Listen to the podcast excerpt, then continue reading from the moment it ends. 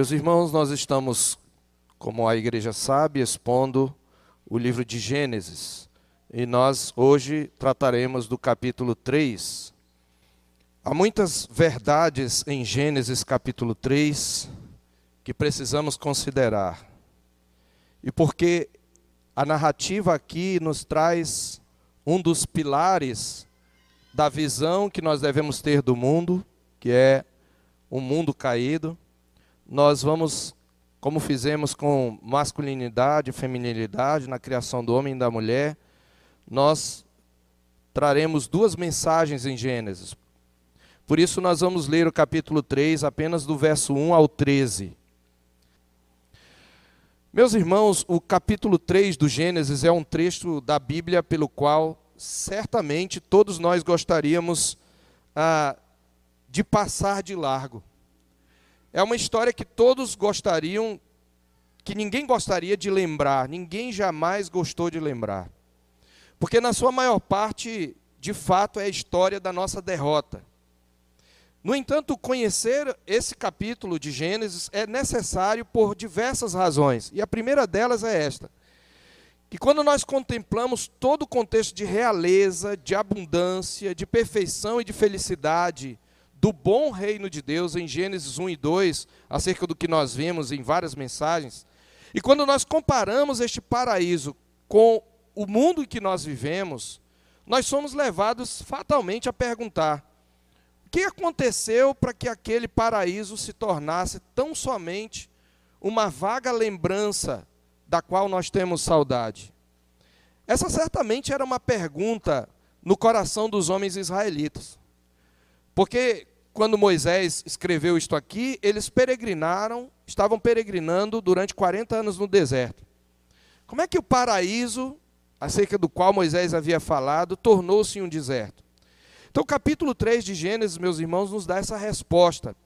Esse texto ele faz parte do grande bloco que iniciou com aquela afirmação do verso 4 do capítulo 2. Esta é a gênese do céu e da terra. Isso aqui faz parte da gênese do céu e da terra. Como é que o céu e a terra foram criados bons e como eles se tornaram um lugar inóspito. E esse capítulo ele mostra a trajetória descendente após aquele clímax da criação com a construção da mulher. Então o texto da nossa reflexão, ele mostra exatamente como é que o império das trevas, que Gerhard van Groningen chama de império parasita, se infiltrou na estrutura boa do mundo, no bom reino de Deus. É por isso que o título da nossa mensagem é A Invasão do Império Parasita, Tentação e Queda do Homem. Nós vamos ler ver a parte 1. Então, nós podemos entender a partir de Gênesis 3, meus irmãos, como o mundo se estrutura por causa da queda. Nós também podemos, precisamos do livro de Gênesis, porque sem este relato, nós ficaríamos mais confusos e perplexos diante da realidade dolorosa e frustrante que nós vivemos. Sofrimento, angústia, injustiça, guerras, fracassos nas relações pessoais, miséria, doença, tudo de ruim, indesejável e doloroso que nós conhecemos começou aqui. Portanto, aqui sabemos o que afinal está errado com a vida debaixo do sol. Terceiro lugar, é nessa narrativa também que nós encontramos o padrão para toda a tentação que hoje nós sofremos. Esse é o primeiro texto de batalha espiritual, que geralmente o movimento de batalha espiritual não considera. Mas ele é um texto que fala sobre como Satanás nos tenta. Ele nos mostra exatamente a estratégia de Satanás para nos fazer cair. E ele continua a atuar do mesmo jeito, meus irmãos, usando as mesmas artimanhas para nos afastar de Deus. Então, ler Gênesis 3 ajuda-nos a conhecer os seus métodos e nos torna mais atentos às nossas tentações. Mas, em quarto lugar, Gênesis 3 é importante porque aqui nós também compreendemos a dinâmica do pecado no interior do homem. Como é que o pecado se manifesta em nossa vida cotidiana. Então, meus irmãos, ah, além desse padrão da tentação e do, como o pecado se manifesta, quando nós olhamos, portanto, para essa narrativa, nós vemos aqui o nosso retrato. Quando nós lemos Gênesis 1 e 2, é o nosso retrato, mas o capítulo 3 também faz parte do nosso retrato. É, uma, é um borrão no retrato. Então, quando eu e você olhamos para essa narrativa, nós vemos aqui o padrão pelo qual nós costumamos agir quando nós pecamos. Só que agora o pecado está arraigado à nossa natureza. Então a tentação não vem apenas de fora, há também uma fonte interna. Por isso, esse texto para nós é extremamente prático, porque ele nos mostra, ele nos fornece uma rica autocompreensão. Aqui está uma autêntica psicologia bíblica que a psicologia secular ignora. Então nós vemos como que o pecado toma nossa vida, nossa natureza, os nossos sentidos para se rebelarem contra Deus. E por isso, meus irmãos, nós somos confrontados em Gênesis 3 com a nossa fraqueza e desgraça. E nós vimos aqui em Gênesis 3 pulverizada toda a nossa pretensão de liberdade autônoma, de independência absoluta em nosso caminhar como humanidade, de autoafirmação, porque a narrativa da queda ela vai arrancar de nós, e esta é a minha esperança, que ela arranque de nós toda a soberba de achar que nós podemos, por nossa própria sabedoria, encontrar a solução para a crise desse sistema maligno no qual todos nós estamos. Por fim, meus irmãos, esta narrativa não pode ser passada de largo, e aqui vem a maravilha da graça de Deus, porque é nesta narrativa que também, juntamente com a desgraça que nos sobreveio, que nós encontramos o primeiro lampejo, a primeira fagulha da graça que ilumina o caminho de saída desse buraco negro da nossa existência. É aqui que nós temos aquilo que nós chamamos de proto-evangelho, a primeira grande revelação da atuação de Deus como juiz e salvador. A história da queda, portanto, é fundamental para uma visão de mundo que nos possibilite o entendimento completo da nossa realidade. Tendo, tendo então trazido a, aqui a importância e justificado a importância deste texto, meus irmãos, eu não quero, antes de prosseguir, discutir brevemente algumas questões que sempre vêm à nossa mente quando nós tratamos da queda. E embora eu não possa prometer responder e esgotar as suas dúvidas, eu espero que as respostas a essas questões elas possam abrandar seu coração para que você não se entregue a elas e se esqueça da mensagem principal. Então, existem algumas perguntas que sempre vêm na nossa mente. Por exemplo, é, nós perguntamos: quem criou o mal? Essa é uma pergunta, né? Quem criou o mal? Nós vamos ver que essa é uma pergunta equivocada. Outra pergunta que nós fazemos sempre: se Deus é bom e soberano, por que, que ele permitiu que o homem pecasse? Se ele tinha poder para evitar o homem pecar. Isso, aliás, é uma das perguntas que, que é usada como justificativa para o ateísmo. Terceiro, se Deus já sabia que o homem ia pecar, por que, que ele criou o homem? Então a gente faz essas perguntas que são naturais, mas que provêm da nossa insensatez. E aí eu quero trazer algumas respostas que não são respostas completas, mas que eu espero que aquiete o nosso coração. A primeira coisa que eu gostaria de lembrar aqui é o seguinte: o mal não é um ser em si mesmo. O mal não era uma entidade que estava por aí por fora e de repente o homem pegou. É claro que o mal, como desvio, se introduziu antes do homem pecar, porque uma outra criatura caída tenta o homem. Mas o mal inicial, ele não é um ser em si mesmo. O mal é um desvio de rota. É um desvio da direção estabelecida por Deus para as suas criaturas e que provocou uma deformação do reino de Deus. Portanto, o mal é uma perversão do bem. O mal é o bem que se perverteu. Consequentemente, o mal é um parasita. É isso que o mal é. O mal é como a ferrugem ou a ameba. Você já viu ferrugem longe do metal? Não tem ferrugem. Só tem ferrugem onde tem ferro ou onde tem metal. Porque ela não vive sem o metal. Né? Não existe germe ou parasita sem ter um corpo inicial. Então, nós não podemos, essa pergunta, quem criou o mal, ela é inadequada. Porque o mal não é um ser em si, o mal é um desvio, é uma perversão. Isso nos traz outra questão aqui, outra, outra o princípio importante. Embora o bem possa existir sem o mal, o mal não existiria sem o bem. Porque Deus é o sumo bem, não há mal nele e ele existe, ele já existia antes do mal. E quando nós estivermos nos novos e nova terra, o mal será banido. Então só haverá bem. O bem não precisa do mal para existir, mas o mal precisa do bem.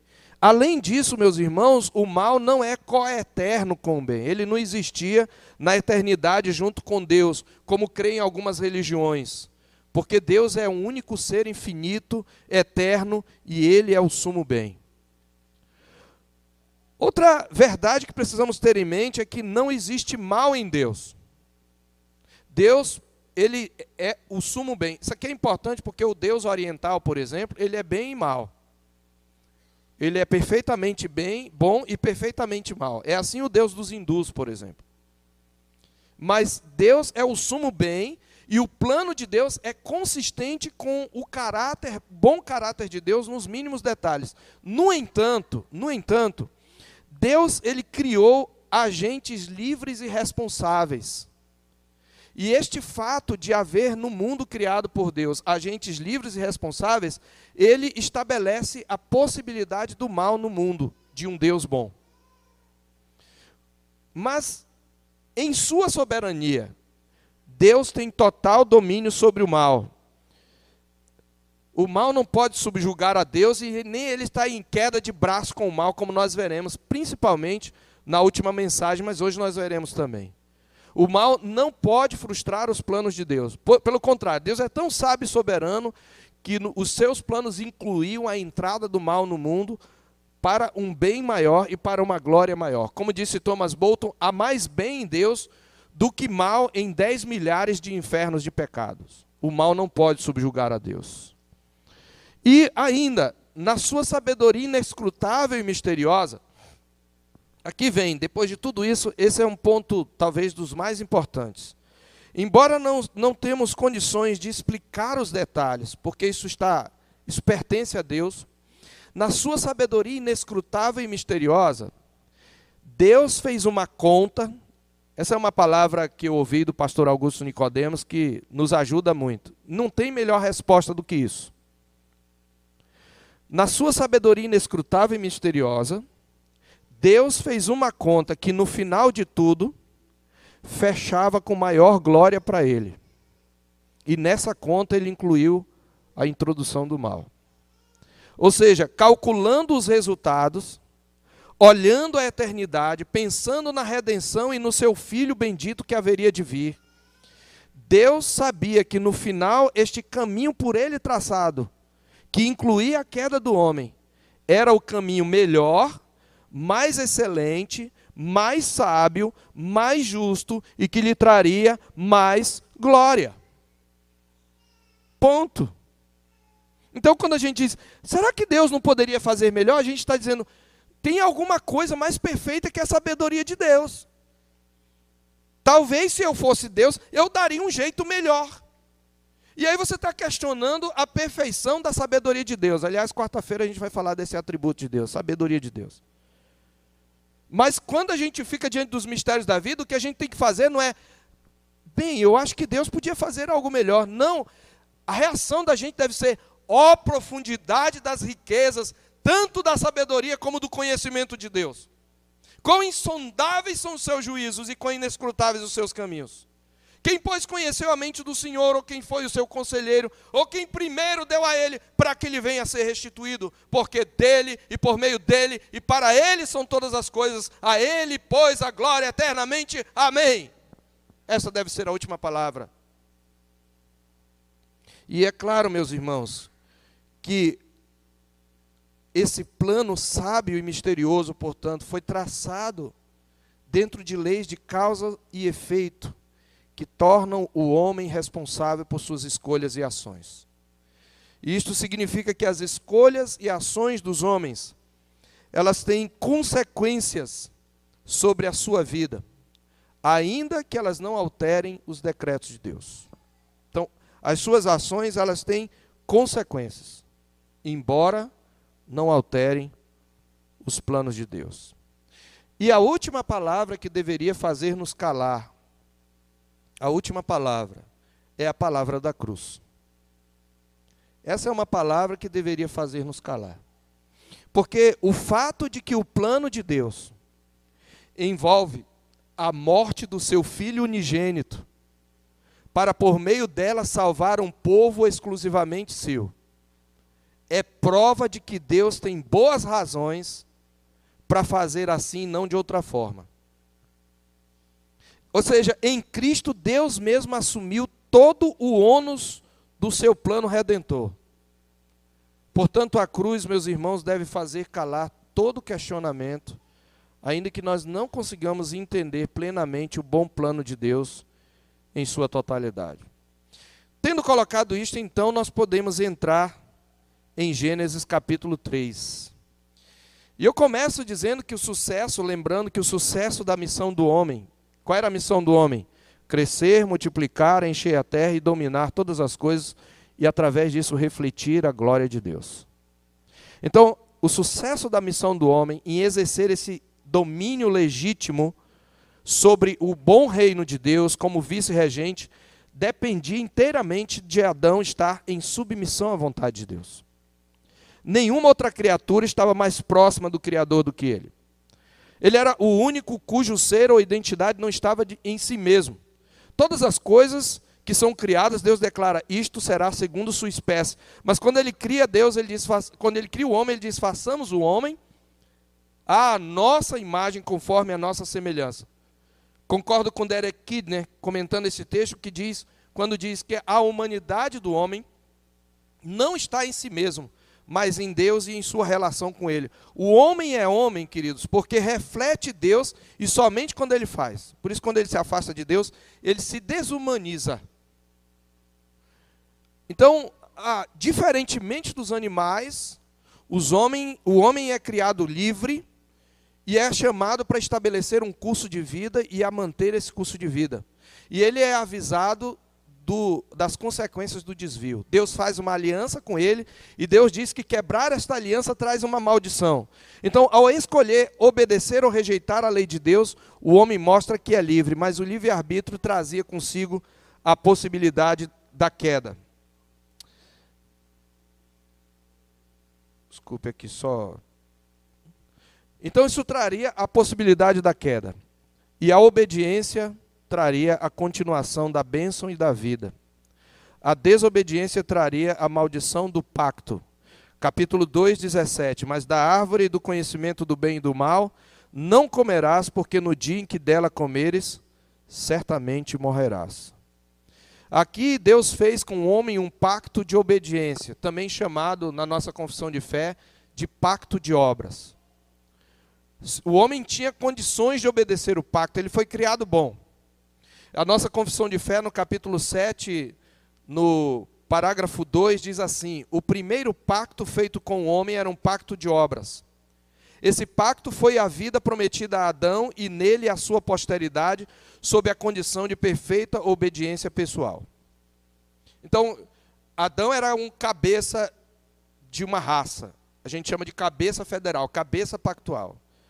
A obediência ou desobediência de Adão traria consequências para toda a sua posteridade, incluindo nós. De modo, meus irmãos, que o papel da árvore do conhecimento do bem e do mal é o de submeter a humanidade à prova da obediência. Além disso, essa única proibição, ela tinha a função de lembrar o homem a sua condição de criatura. Porque os povos pagãos que circundavam Israel, eles acreditavam que os seus deuses, que os seus reis eram deuses. Mas Moisés ressalta que o rei, aqui o vice-regente estabelecido por Deus na criação, ele foi feito do pó da terra, ele é criatura, ele não é Deus. Então o papel da árvore, como disse Kidner, ele está nas qualidades que ela possui, não na oportunidade que dá. Não é importante aqui saber se era figo ou maçã ou outra coisa. Essas coisas que se criou é, através de lendas na história. A questão é que Deus deu uma ordem para que o homem obedecesse, e a desobediência traria maldição na morte. Então, tendo obedecido esse pano, tendo entendido esse pano de fundo, eu quero então falar sobre a invasão do bom reino de Deus, a tentação e a queda do homem, a invasão do império parasita. E nós vamos ver em dois pontos principais. Primeiro, a própria tentação e depois a queda. Então, na artimanha de Satanás para levar Eva a comer do fruto, nós temos para nós o padrão da dinâmica de toda tentação. Preste atenção.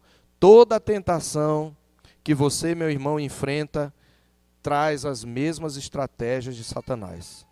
Então, na queda, por, outro, por sua vez, nós vemos a dinâmica do pecado, as distorções que ele produz na nossa natureza e o desvio que ele provoca na estrutura de pensamento e na ação mortal humana. Por isso que a gente vai ver aqui o retrato. Então vamos ver a tentação. A serpente, ela adota alguns alguns passos, algumas estratégias. E alguns vão, para alguns será uma revisão, porque a gente já falou sobre isso para um grupo de casais, pelo menos. Qual é a primeira tática de Satanás para derrubar o homem, para introduzir o pecado no mundo? A inversão de papéis. A primeira coisa que a serpente faz, veja, Deus criou o homem e depois Deus criou a mulher. O ter sido criado dá ao homem o status de primogenitura. O homem é cabeça e a mulher deve estar-lhe submissa. Havia plena harmonia entre eles. A mulher não recebe a ordem diretamente de Deus, porque Deus dá a ordem no capítulo 2, 17, antes da criação da mulher. Mas no diálogo com a serpente nós descobrimos que ela sabe dessa ordem. Isso significa que o homem cumpriu de início o seu papel de falar para a mulher, de transmitir para a mulher a lei de Deus. Então, por que a mulher não vai até o homem? Porque o homem é o guardião. Veja, diz a Bíblia no verso 15 que Deus colocou o homem, antes mesmo da criação da mulher, ele colocou o homem para cultivar o jardim e para guardar o jardim. O homem tem a função de proteção. Mas quando o inimigo quer invadir um local, se ele quer invadir o local, você acha que ele vai enfrentar o protetor ou ele vai seduzir a pessoa a ser protegida? Então há uma posição de fragilidade da mulher, não é porque ela seja menos inteligente, mas porque o homem foi criado para proteger, e ela está ali protegida pelo homem, e então a mulher vai exatamente ali. A serpente vai exatamente ali. Nós ficamos sabendo em Gênesis 12 que a serpente é o diabo, né? Em Apocalipse 12, desculpe. Mas foi expulso o grande dragão, a antiga serpente que se chama diabo e sedutor do mundo. Por isso aqui diz que a serpente, mais sagaz que todos os animais selváticos que o Senhor tinha feito, disse à mulher. Então a primeira coisa que ela faz é que na sua investida, investida ela cria uma dupla inversão. Primeiro, a serpente é criação. A serpente é um animal, sabemos que ela está aqui incorporada, ela está sendo usada como instrumento de um outro ser. Mas é um animal falando ao homem. Veja, era o homem que tinha que ordenar e dominar a criação. Mas Satanás entra no animal não é à toa, ele entra no animal porque ele está produzindo uma inversão. O animal está dando uma ordem e ensinando alguma coisa ao homem. Então está havendo aqui uma inversão, mas há uma outra inversão. A criação que devia ser dominada agora é obedecida, mas também a mulher assume o protagonismo e dialoga com o invasor, quando ao homem é que fora dada a missão de guardar o jardim. Então o que a serpente está fazendo aqui? Para usar uma palavra da moda, ela está empoderando a mulher. É um empoderamento que está acontecendo aqui. Você pode pegar conceito de empoderamento, se encaixa certinho. Porque empoderamento é quando a pessoa supostamente oprimida se rebela contra o sistema e contra as estruturas para assumir o poder. Só que aqui a estrutura é a estrutura que Deus criou. E é isso que ela faz. Então ela empodera a mulher que toma iniciativa em todos os atos da tentação. A mulher não diz assim: "Peraí que eu vou chamar meu marido". Olha bem, tem uma coisa errada ali, tem uma serpente falando comigo. Mas não é isso. A mulher continua o diálogo. Então a serpente encontra espaço para uma insinuação maldosa sobre a palavra do Criador. Esse é o segundo passo dela. insinuação maldosa sobre a palavra do Criador. Veja o verso 1 aí. Mas a serpente disse: É assim que Deus disse: Não comereis de toda a árvore do jardim. Veja, ela insinua, ela não faz nenhuma afirmação. Ela faz apenas uma pergunta. Só que ela acrescenta uma palavra na afirmação de Deus. Qual foi a afirmação de Deus? Verso 16 do capítulo 2. De toda a árvore do jardim comerás livremente. Ela pega a mesma frase e coloca um não. Foi assim que Deus disse: Não comereis de toda a árvore. Deus disse: Não, é só uma que você não pode comer.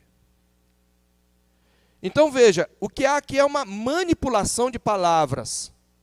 Não comereis de toda a árvore. A palavra hebraica para não é ainda mais curta que a nossa. São duas letras. Lo. E, e a segunda letra é bem, bem discreta. Ela só acrescentou alguma coisa. Deus disse: não, de toda a árvore do jardim. E, e nessa insinuação maldosa há uma exacerbação da severidade de Deus. Satanás aqui faz uma representação teatral de surpresa e incredulidade ante tão severa ordem. É como aquele fofoqueiro diz: Menina, é verdade que. Menino, não acredito. Mana, se ela fosse roraimense, né? Mana. É, é isso. Há uma expressão no hebraico que é intraduzível que traz essa ideia de uma, de uma insinuação. Puxa, poderíamos fazer a paráfrase: puxa, será que Deus foi tão severo assim? Eu não posso acreditar. E aí ela já coloca a palavra de Deus em julgamento e ela consegue um espaço, porque ela leva Eva a exagerar na compreensão da ordem de Deus. Olha o que Eva responde, verso 3. Não, de toda árvore nós podemos comer, mas daquele fruto lá, Deus disse: nem toquem nele, senão vocês vão morrer. Então ela conhecia a ordem. Mas onde é que Deus disse: não toquem no fruto? Não está aí. Verso 17, veja de novo, capítulo 2, 17. Não comerás, é só isso que ele diz. Ou seja, ela já caiu na da serpente. Então, aqui a lei de Deus, meus irmãos, é falsamente apresentada como fonte de opressão. No entanto, a lei estabelecia limites para garantir a liberdade do homem. Porque ao desobedecer a Deus e obedecer a Satanás, o homem não provoca a perda da soberania de Deus sobre ele, mas ele provoca a perda da sua própria soberania derivada, porque agora ele fica sob a autoridade menor do que Deus, que é a autoridade de Satanás. Então, longe de produzir mais liberdade, a desobediência produziu escravidão. Como disse Heber Júnior, as restrições da Escritura não são minha escravidão, elas são a minha liberdade. O único ser que o homem precisava obedecer era Deus. Então, esse normalmente é o caminho, queridos, pelo qual Satanás introduz o pecado em nossa vida. Na verdade, o pecado já está lá, mas pelo qual ele nos leva a pecar. A gente costuma questionar e lamentar a severidade. Será que é isso mesmo que Deus? Não, eu acho que não é bem isso não. Você deve estar exagerando, pastor. Eu acho que eu acho que a gente não pode ser tão radical, né? Não é assim que Satanás fala no nosso coração e na nossa mente? Mas a tentação avança, meus irmãos. E em terceiro lugar, Satanás parte para uma outra estratégia da insinuação maldosa sobre a palavra do Criador, ele parte para a negação explícita da palavra do Criador. Olha a resposta da serpente.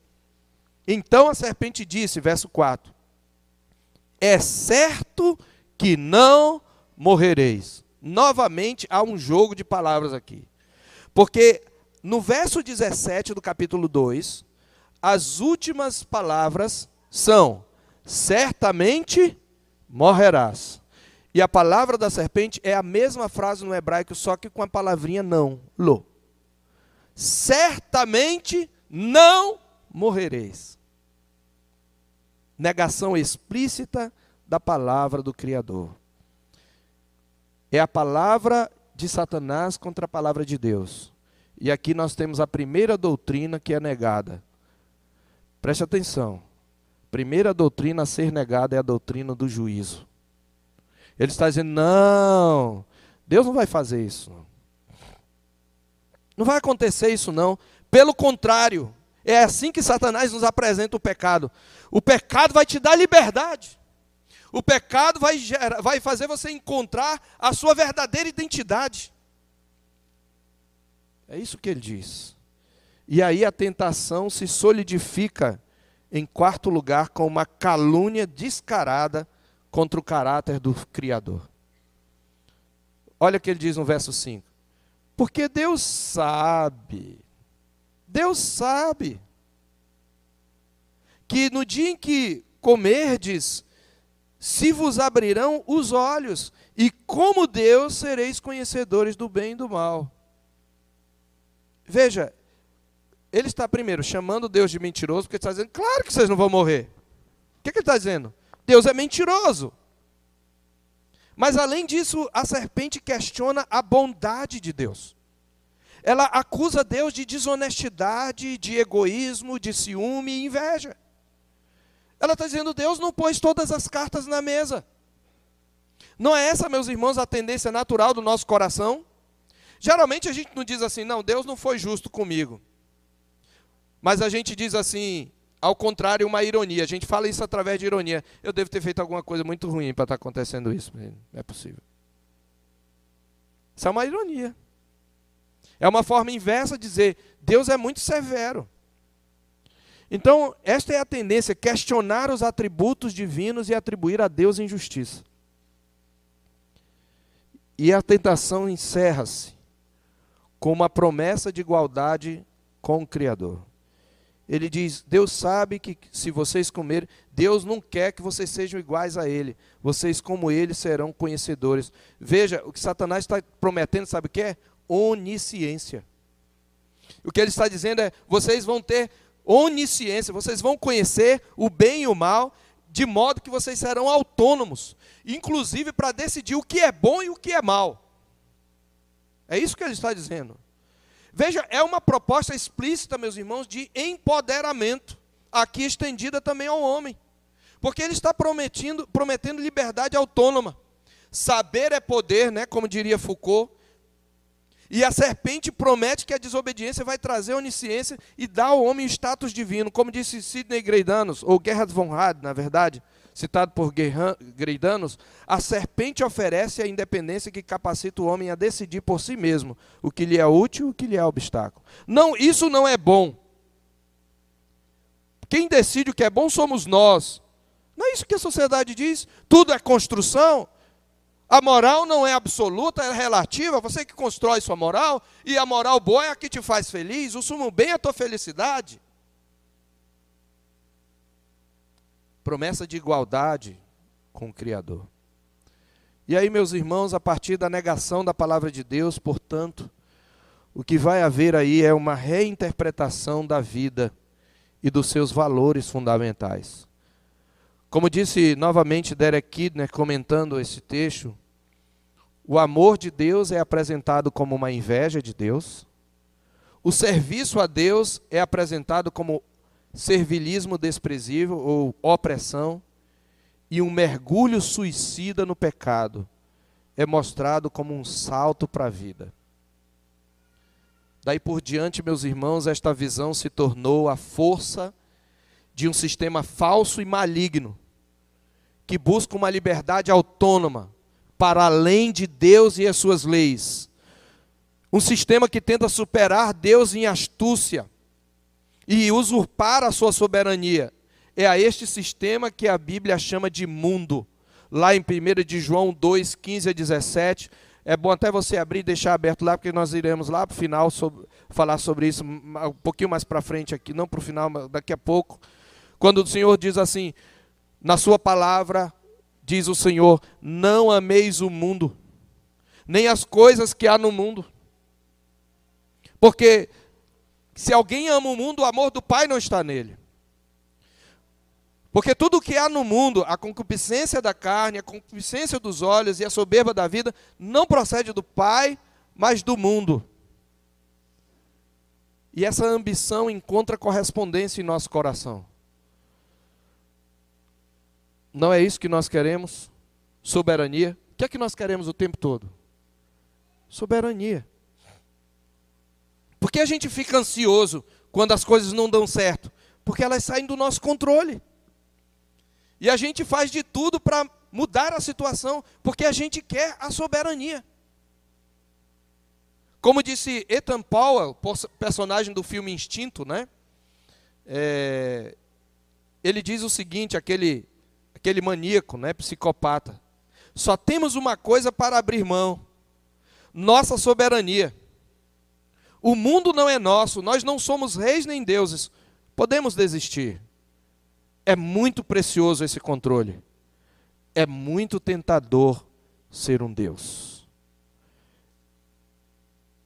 Então, meus irmãos, isso tudo leva a mulher e, consequentemente, ao homem à queda.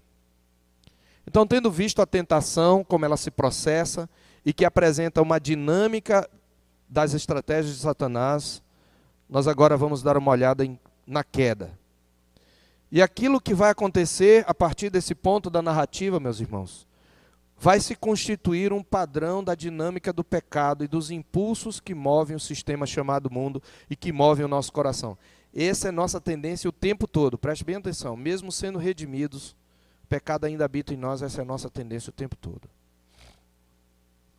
O que é que acontece? Primeiro, a atenção é desviada. Veja o que diz o verso 6. Vendo a mulher, vendo a mulher,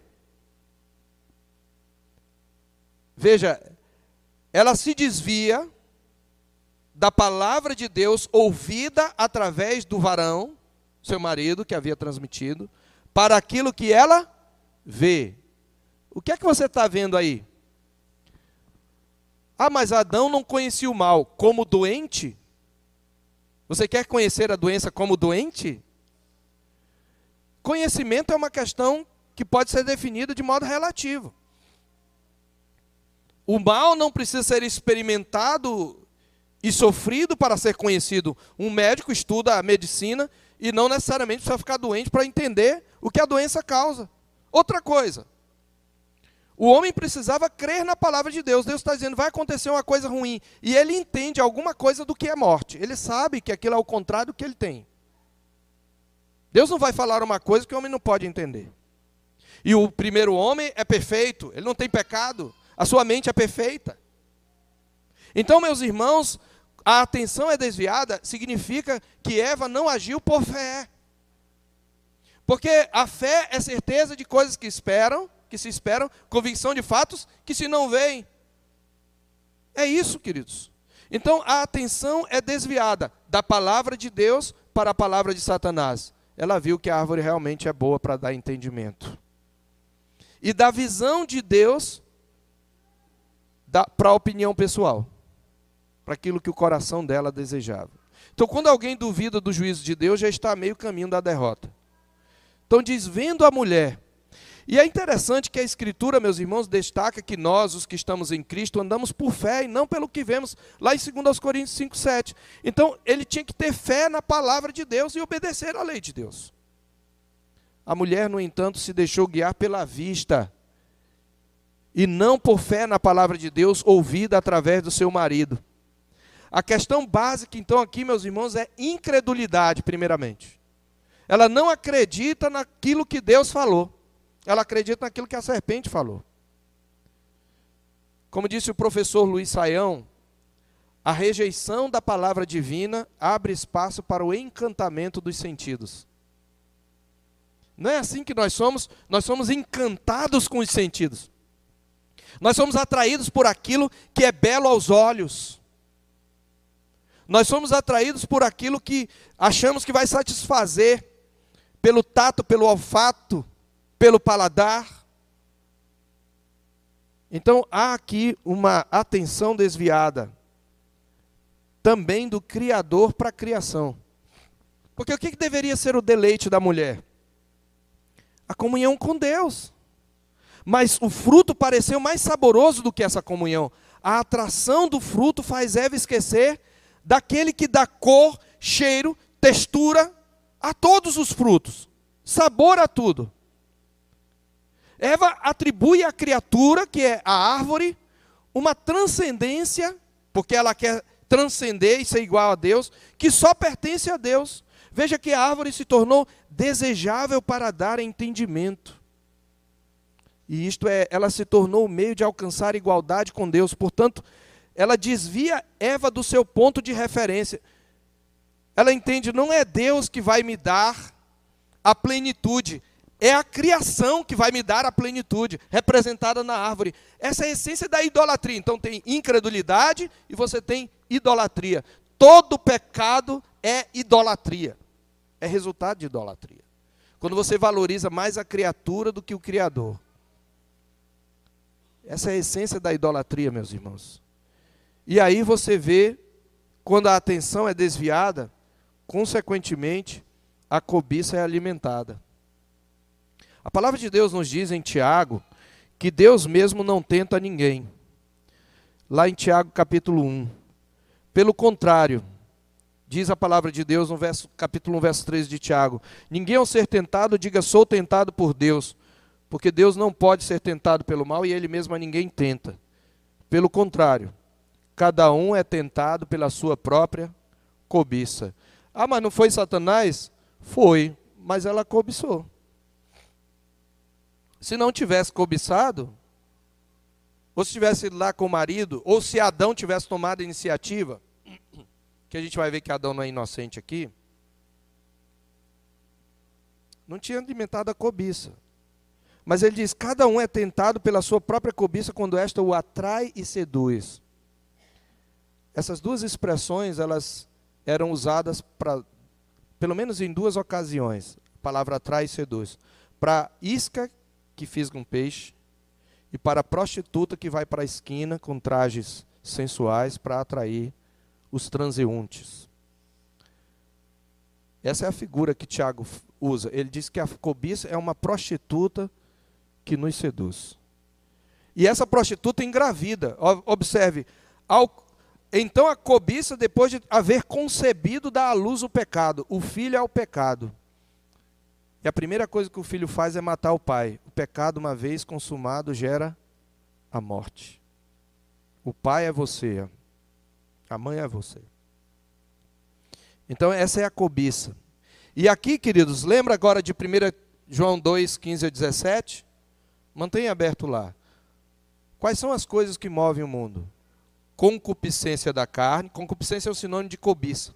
É o desejo ardente e idólatra, que me faz colocar aquilo que eu desejo no centro.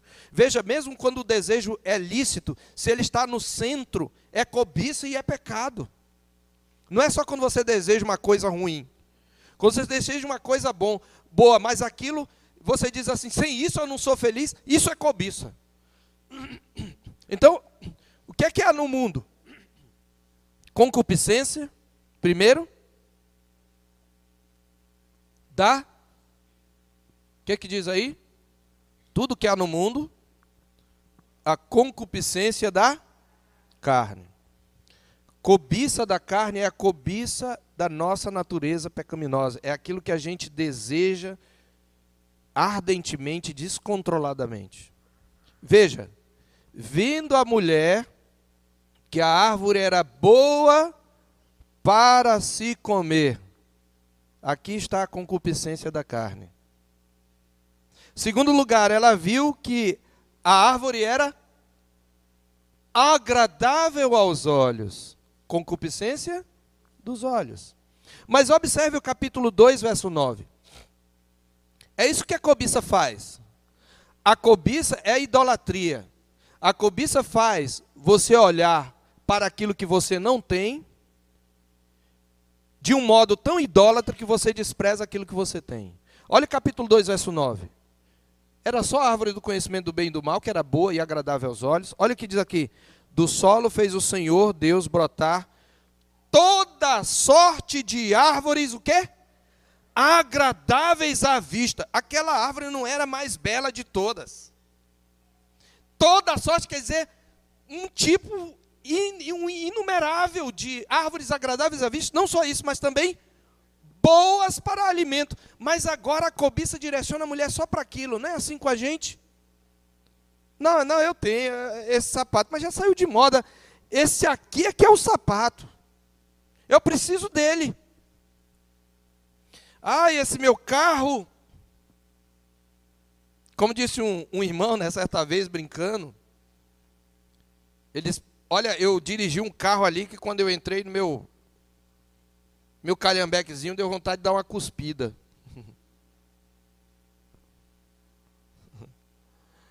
É mais ou menos assim, né? Quando a gente não tem, a gente reclama, né? Até quando criança.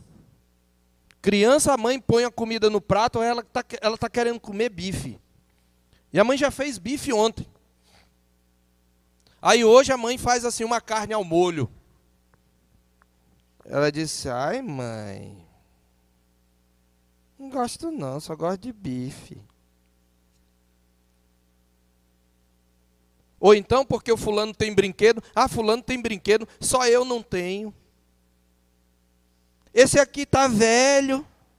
É isso que Eva está fazendo. Ela está dizendo as outras árvores não prestam. Só essa é desejável. Concupiscência dos olhos. Mas há uma terceira coisa aqui soberba da vida, árvore desejável para dar entendimento. Ser mais do que você é. é. Isso que é soberba da vida. Você querer ser mais do que você é. Veja, as três coisas que agora fazem parte desse sistema chamado mundo estão presentes aqui. Aqui é o início de tudo. Então a mulher acreditou na palavra da serpente, de que a árvore lhe daria onisciência, autonomia moral para decidir por si mesma o que é bom e o que é mal. Então a atenção é desviada, a cobiça é alimentada. O que, é que vem em seguida?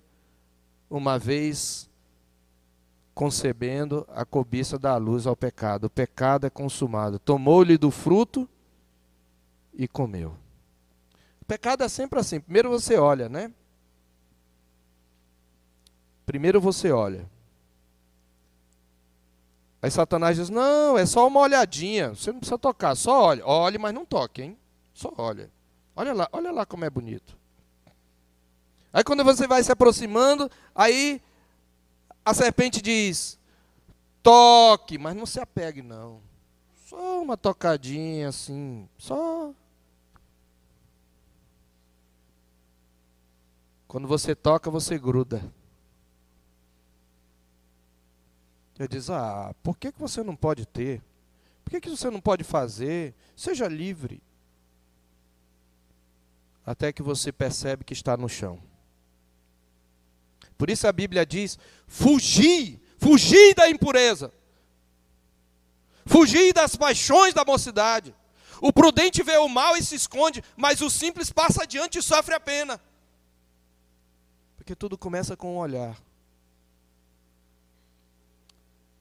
Pecado é consumado, mas o pecado não fica assim, ele é virulento, ele é contagioso. O mal é compartilhado. Ela toma do fruto e come. Ela faz o quê? Você compartilha aquilo que você gosta com que você ama, com quem você ama. Diz que ela deu também ao marido e ele comeu. Um dos efeitos do pecado, disse o professor Luiz Saião, é a tendência proselitista para o mal. O pecador sempre quer levar mais um para a irmandade. Mas Adão, meus irmãos, não é inocente. Os irmãos que conhecem a passagem sabem disso. Porque existe uma expressão no hebraico que não está traduzida aqui.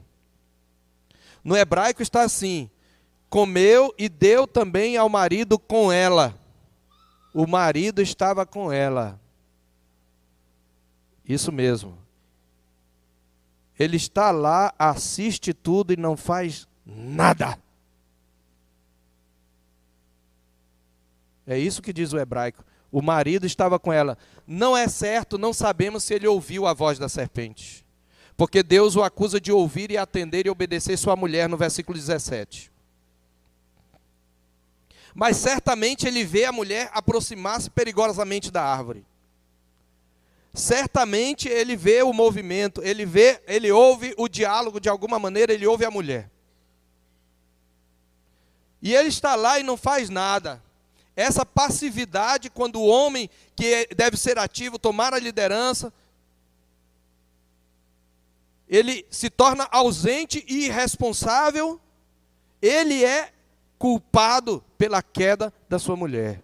É por isso que quando Deus vai procurar, ele não procura Eva, ele procura Adão primeiro. Porque a mulher inverte, a serpente inverte. Veja, primeiro ela fala com a mulher. Quando Deus vai, ele fala primeiro com o homem, depois com a mulher. Por fim com a serpente. Deus mostra qual é a ordem. Então, meus irmãos, a construção hebraica aponta para esse fato que ele estava lá o tempo todo. Com toda certeza, ele percebeu toda a perigosa aproximação da mulher. Como observa um comentarista, Sidney Greidanos, ele diz o seguinte: o seu marido, que havia recebido o mandamento diretamente de Deus e o havia transmitido a ela, deveria ter impedido, ele deveria ter chegado e disse: não faça isso. Deus nos honrou como sua criatura, suas criaturas, Deus nos criou a sua imagem e semelhança, mas nós somos criaturas e nós não devemos ser, tentar ser iguais a eles. Mas Adão ficou calado, Adão permitiu que sua esposa transgredisse o mandamento de Deus e depois ele mesmo transgrediu, ele mesmo quis. Homens, pais, nós somos protetores do lar. Nossos filhos se aproximam perigosamente do pecado e às vezes nós não fazemos nada. Nós deixamos os nossos filhos terem acesso à internet sem vigiá-los, sem supervisioná-los. Nós fazemos os gostos dos nossos filhos. Nós muitas vezes os vemos aproximar perigosamente de amizades ruins e a gente não faz nada. No máximo a gente diz para a vai, vai, vai lá, vai lá, vai lá. Nós temos a síndrome de Adão. Pais, nós somos protetores do lar. Adão não protegeu o seu lar. E aqui nós fazemos uma aplicação. A estratégia de Satanás, hoje, em conluio com o nosso coração enganoso, é sempre esta: atenção desviada, cobiça alimentada, pecado consumado, mal compartilhado, porque o pecado não tratado é como fermento que leveda a massa. Contamina. Tudo sem pressa. Um passo de cada vez.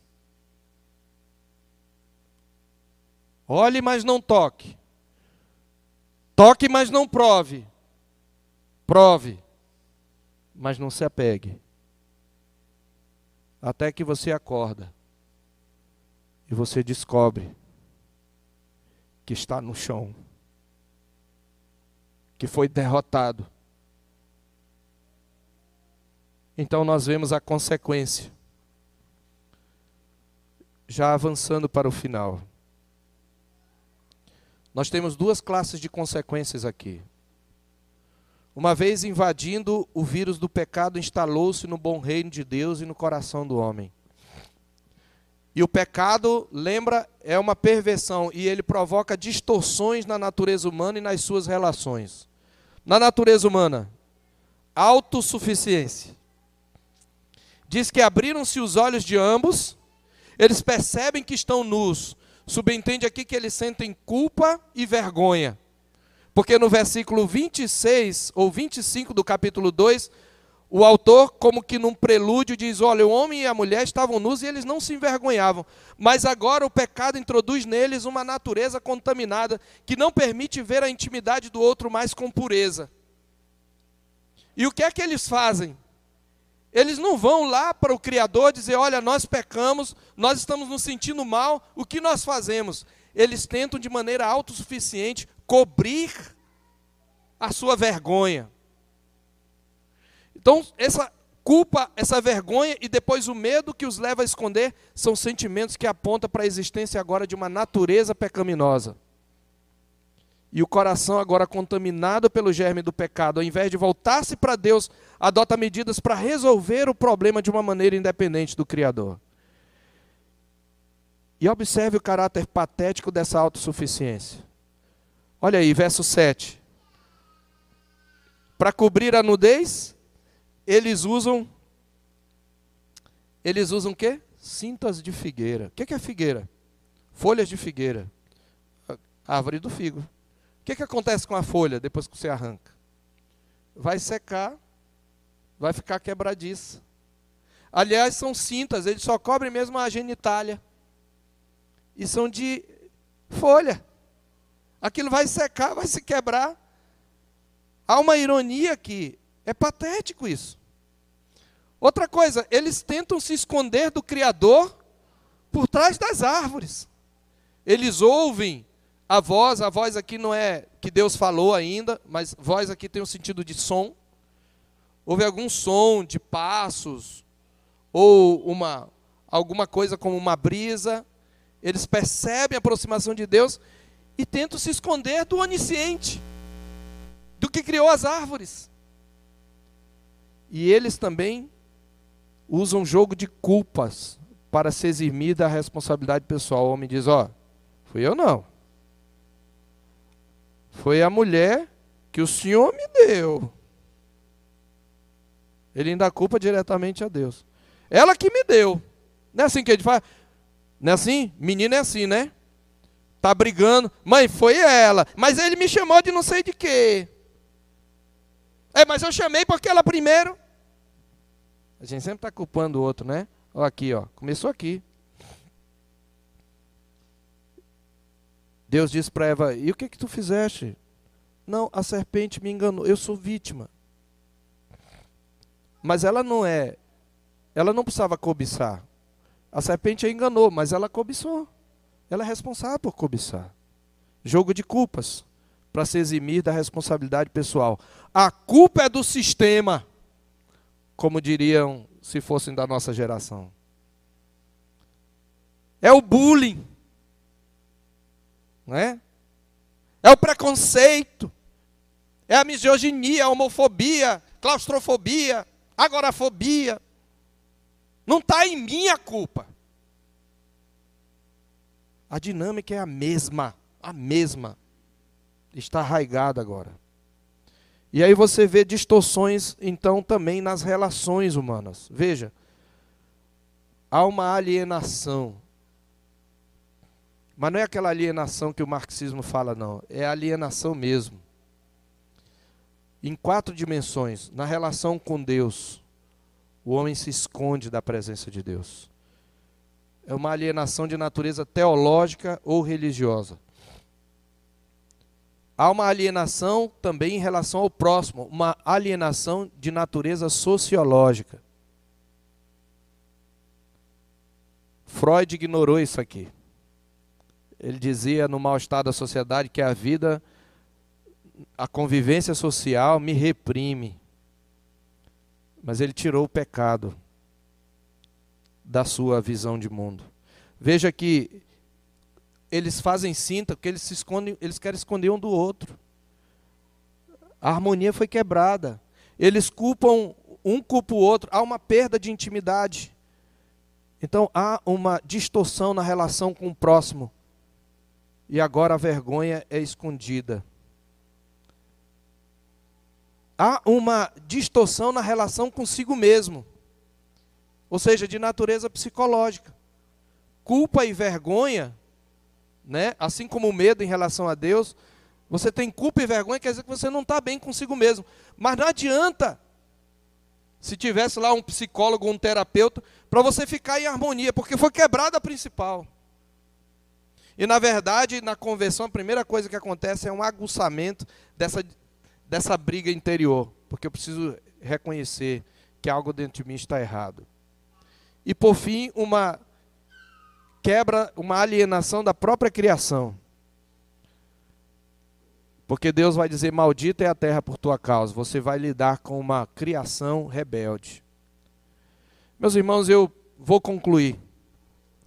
E é claro que, embora eu não tenha tratado aqui da intervenção de Deus, nós vamos tratar só na semana que vem, eu quero apenas que nós reflitamos no que diz no capítulo 3, verso 15. Versos, verso, capítulo 3, versos 14 e 15. Nós não lemos, mas de propósito. Quando a mulher disse: A serpente me enganou e eu comi, Então começa a intervenção de Deus. Deus não perdeu o controle sobre o seu bom reino. Mas o seu vice-regente, o rei que ele colocou para exercer um governo legítimo, agora está contaminado pelo pecado. Então, o bom reino de Deus não pode mais ser dirigido por aquele homem.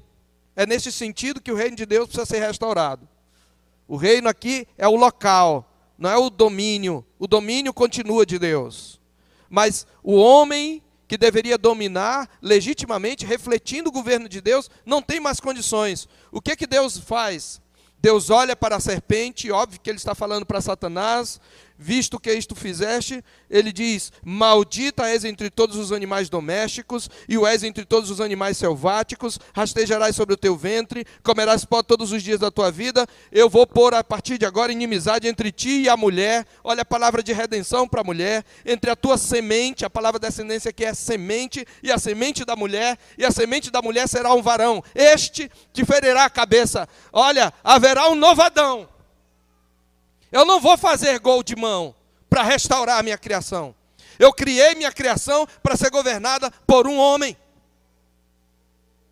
E é um homem que vai te derrotar. Você vai feri-lo no calcanhar, mas ele vai esmagar tua cabeça. Haverá um novo Adão. É isso que Deus diz. Então, como cabeça federal, o fracasso de Adão em obedecer às ordenanças do pacto de obras trouxe consequências para a humanidade. Nós herdamos a culpa, a corrupção, a incapacidade do nosso pai. Romanos 5:12, como por um só homem pecado entrou o pecado no mundo e pelo pecado a morte, assim a morte passou a todos os homens porque todos pecaram. Em nossa natureza caída, queridos, nós carecemos totalmente de bem espiritual diante de Deus e os nossos atos são totalmente incapazes de realizar o bem que a lei de Deus nos exige. Mas Deus prometeu um novo Adão. E é muito interessante como esse novo Adão fez o mesmo percurso, só que agora numa situação desfavorável. Cristo veio ao mundo e quando ele iniciou o seu ministério, ele foi enviado pelo Espírito Santo para o deserto, para ser tentado pelo diabo. Adão foi tentado num jardim, num paraíso perfeito, o novo Adão é tentado num deserto inóspito. Adão foi tentado uma vez, em uma só questão. O Senhor, a Bíblia diz em Lucas capítulo 4, que ele foi tentado de todas as formas, passadas as tentações que houve de todas as de toda sorte. O diabo se retirou dele. E Cristo foi tentado também, se tu és filho de Deus, manda que essas pedras se transformem em pães, na concupiscência da carne. Cristo, a Cristo foi mostrado, foram mostrados os reinos do mundo e a glória deles. Tudo isso me darei se prostrado me adorares, concupiscência dos olhos. Cristo é tentado a se jogar do alto do templo para demonstrar o seu poder diante daqueles que estavam debaixo. Se tu és filho de Deus, atira-te daí abaixo, soberba da vida. Como é que Jesus nos ensina a resistir à tentação, irmãos? Jesus tão somente diz: está escrito. É assim que vencemos a tentação. Não é isso? Manda que essas pedras se transformem em pães. Jesus responde, está lá em Mateus 4, se você quiser abrir. Está escrito: não só de pão viverá o homem, mas de toda palavra que procede da boca de Deus. Ah, se tu és filho de Deus, atira-te aí abaixo. Ainda cita a escritura, porque está escrito: aos seus olhos dará ordem a teu respeito, para que te guardem todos os teus caminhos. Eles te sustentarão nas suas mãos, para não tropeçares em alguma pedra. Salmo 91. Jesus diz o quê? Ele não entra em diálogo com Satanás, ele só diz: também está escrito: não tentarás o Senhor teu Deus. E depois ele mostra todas as glórias, o reino do mundo. Olha, para que a cruz? Eu te dou tudo isso, só tem que me adorar. Você vai ser empoderado. Ele diz: Retira-te, Satanás, porque está escrito: Ao Senhor teu Deus adorarás, e só Ele darás culto. Está escrito é a resposta, irmãos. Nossa mente, nossas opiniões não têm condição de combater Satanás. Está escrito. Esse é o novo Adão. E graças a Deus que Ele não apenas nos deu exemplo, Ele foi ferido em nosso lugar pela serpente. Ele sofreu a maldição do pacto em nosso lugar. E no mesmo momento em que ele estava sendo mordido pela serpente, na mesma cruz, ele estava triunfando sobre a serpente. E aqueles que estão em Cristo podem vencer o pecado. Se você não está em Cristo, você está no pecado, você está em Adão, você está condenado. Por isso que você precisa se arrepender dos pecados e vir para Cristo. Que Deus nos ajude a olhar para isto tudo e nos humilhar perante o Senhor. E reconhecer o pecado que habita em nós e dizer: Miserável homem que sou, quem me livrará do corpo desta morte? E a responder com a palavra: Graças a Deus por Jesus Cristo, nosso Senhor. Se você não tem Cristo, você precisa de Cristo. Só Ele e nele, como novo Adão, você pode ser restaurado da sua corrupção. Amém.